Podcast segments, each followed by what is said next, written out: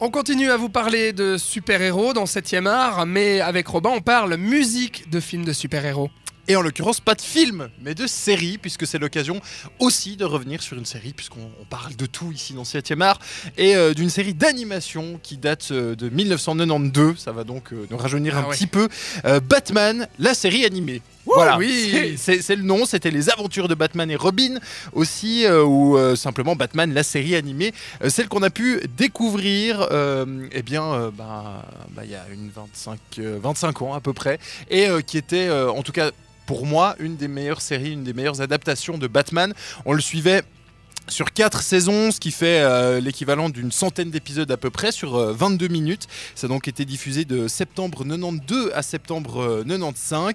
Euh, et euh, donc en tout cas moi j'en garde un souvenir Ah, incroyable avec euh, des personnages euh, hauts en couleur ou pas trop d'ailleurs parce que ça, ça restait un petit peu un petit peu sombre quand même. hein. C'était Ah du Batman, c'était c'était voilà Gotham qu'il faut sauver etc. Avec le générique dont qu'on écoutera d'ici quelques instants. Et puis en français, la voix incroyable de Richard Darbois qui, euh, qui incarnait le personnage de Batman, donc euh, à qui on doit notamment euh, eh bien, la voix française d'Harrison Ford, ou Ah de oui. Jeff Goldblum, ou de Bill Murray, ou de Sylvester Stallone, ou de George Clooney, ou d'Arnold Schwarzenegger, enfin un grand Ah oui, tome euh, du doublage français. Et vraiment, ça rendait une, une série très très sympathique sur, euh, sur Batman, sur, euh, sur euh, ses combats dans la nuit face à ces méchants. Je pense que toi aussi tu t'en souviens.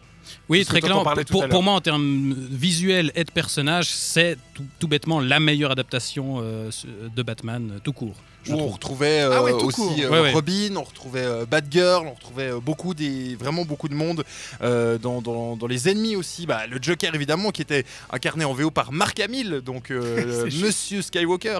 Euh, Il y avait euh, Double Face, il y avait Harley Quinn, il y avait Catwoman, il y avait vraiment Et, tous et- les et c'est d'ailleurs personnages. cette cré- c'est c'est dans, dans la série Batman que le personnage d'Harley Quinn a été créé d'ailleurs. Donc euh, voilà, c'est une série qui nous qui va rester et qu'il faut rattraper.